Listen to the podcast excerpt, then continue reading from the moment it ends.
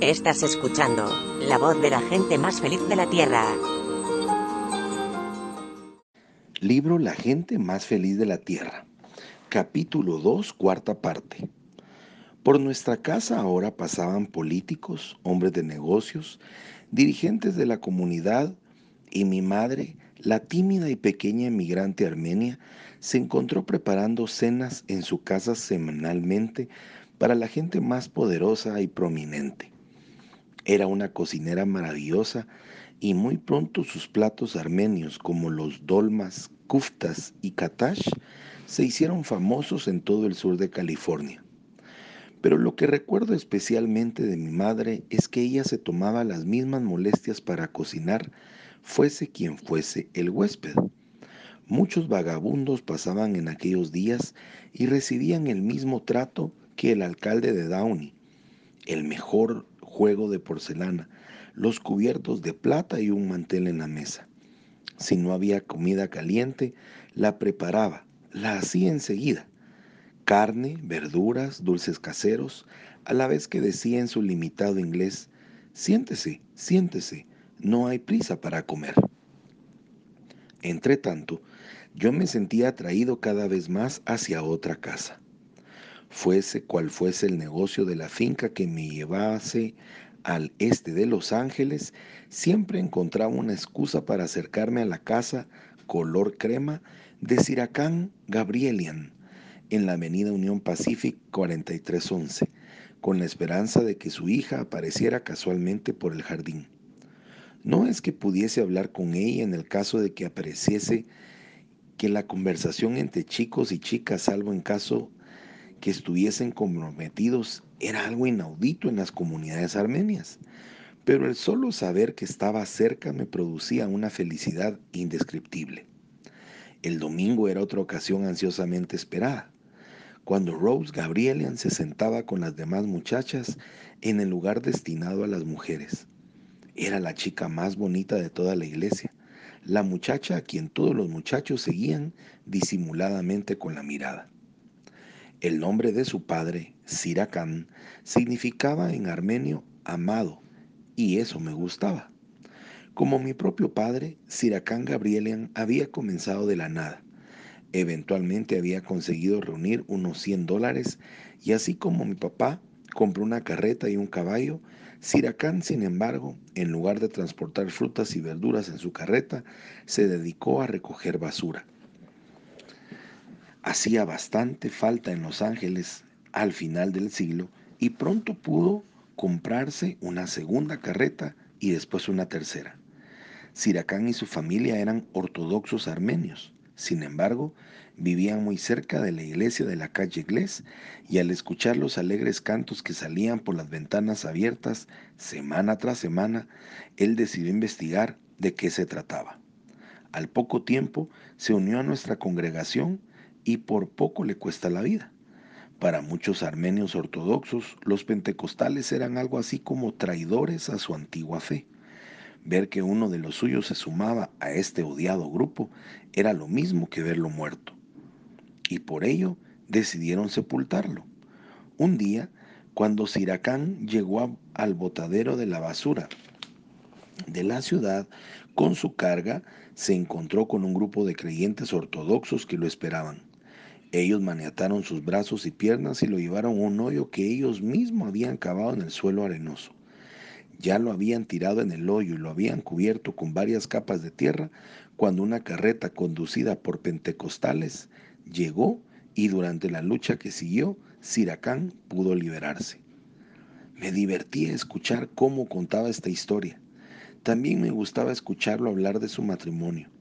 Cuando Siracán tenía 21 años, su padre decidió regresar a Armenia a buscarse una esposa, por lo que la madre de Siracán había fallecido hace algunos años. El negocio de Siracán también estaba prosperando, por lo que le pidió a su padre que le trajese también una esposa para él. El padre de Siracán tuvo éxito en ambos casos. Para su hijo eligió una muchacha muy bonita, de 13 años, que se llamaba Tirón Marderosian para facilitar su entrada en los Estados Unidos, se casó por poder en Armenia y luego inició el largo viaje para unirse al esposo que jamás había visto. Más tarde se darían cuenta de cuán providencial había sido la elección.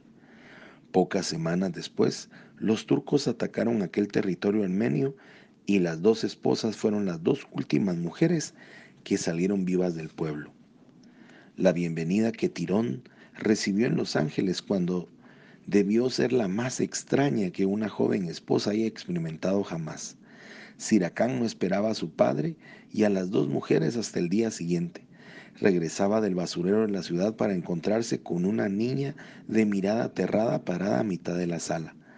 Con sorpresa adivinó que debían tratarse de su esposa y que él estaba cubierto de suciedad de pies a cabeza. Quédate aquí, le gritó, quédate aquí mismo, como si la pobre niña tuviera otro lugar a donde ir. Salió corriendo por la parte trasera de la casa y media hora después, limpio, cepillado y perfumado, el joven Siracán, el amado Gabrielian, dio su formal discurso de bienvenida a la joven dama, quien se sintió ya más aliviada. Estos eran los padres de Rose, los que algún día elegirían un marido para ella. Pero yo no podía acercármele directamente para pedirle a su hija en matrimonio. Tanto en mi caso como en el suyo, era la familia quien debía tomar la iniciativa. Cómo temblaba yo la noche en que comencé a dar a entender mis intenciones a mi padre. Era una noche de junio de 1932 y estábamos todos sentados alrededor de la mesa en el comedor. La puerta estaba abierta para dejar entrar la brisa. Pregunté, Papá, ¿sabes que tengo 19 años? Papá se limpió el bigote y cortó otro pedazo de carne y continué. Estoy a punto de graduarme en la escuela superior y estoy ayudando a pagar las granjas. Y tú tenías 19 años cuando te casaste. Mis cinco hermanas dejaron de comer. Mamá dejó el tenedor al lado del plato y preguntó, ¿hay una muchacha en particular? Sí. ¿Es cristiana? Sí. Es, comencé y ella es Rose Gabrielan. Ah, suspiró mamá. Así que, dijo papá, oh, corearon mis hermanas a la vez. Y así comenzó a elaborarse el ceremonial que desde hacía siglos precedía la propuesta del matrimonio. Primero, a pesar de que las familias se veían cada semana en la iglesia y eran amigos íntimos, se tenía que preparar un encuentro oficial. Este delicado asunto se manejaba por medio de un intermediario cuidadosamente escogido. Después de largas decisiones, después de largas discusiones en las que por supuesto no se me consultaba nada, mamá y papá estuvieron de acuerdo en que la persona adecuada para esta delicada tarea era Rafael Hanonian, el esposo de la hermana de papá, Cirón. Un buen augurio, me dije a mí mismo, porque de los seis hombres que se habían casado con las hermanas de mi padre, el tío Hanonian era mi favorito. Era el dueño de un predio de chatarra donde cuando yo tenía 14 años me permitía escoger entre sus viejos repuestos de automóvil con los que yo pretendí construirme mi primer automóvil. Y este predio de chatarra lo ponía en contacto diario con la familia de los Gabrielian debido a la compañía de transporte de estos. Aún recuerdo cómo corría hacia su automóvil cuando él regresó de la cita formal de casa de Siracán Gabrielian. Pero el tío Hanionian no iba a descargar su encargo tan fácilmente. Deliberadamente se dirigió hasta la nueva sala, aceptó una taza de té muy fuerte y dulce y comenzó a absorberlo lentamente. ¿Y bien, Rafael? dijo mi padre apurándolo. Pues bien, Isaac, respondió el tío Hanonian, hemos acordado la fecha. Los Gabrielian estarán encantados de recibir una visita de los Shakarian el día 20 del mes entrante. La visita ya estaba acordada, entonces por lo menos no lo habían rechazado y esto significaba que Rose, sin duda, iba a tomarme en consideración. Este pensamiento hacía que mi cabeza volase. Por fin llegó el 20 de julio. Terminé mis obligaciones en el establo en un tiempo desusado y comencé a prepararme para la visita. Me bañé, me duché y me bañé de nuevo. Me cepillé los dientes casi hasta quitar el esmalte. Usé dos Usé los dos, Listerine y la Boris.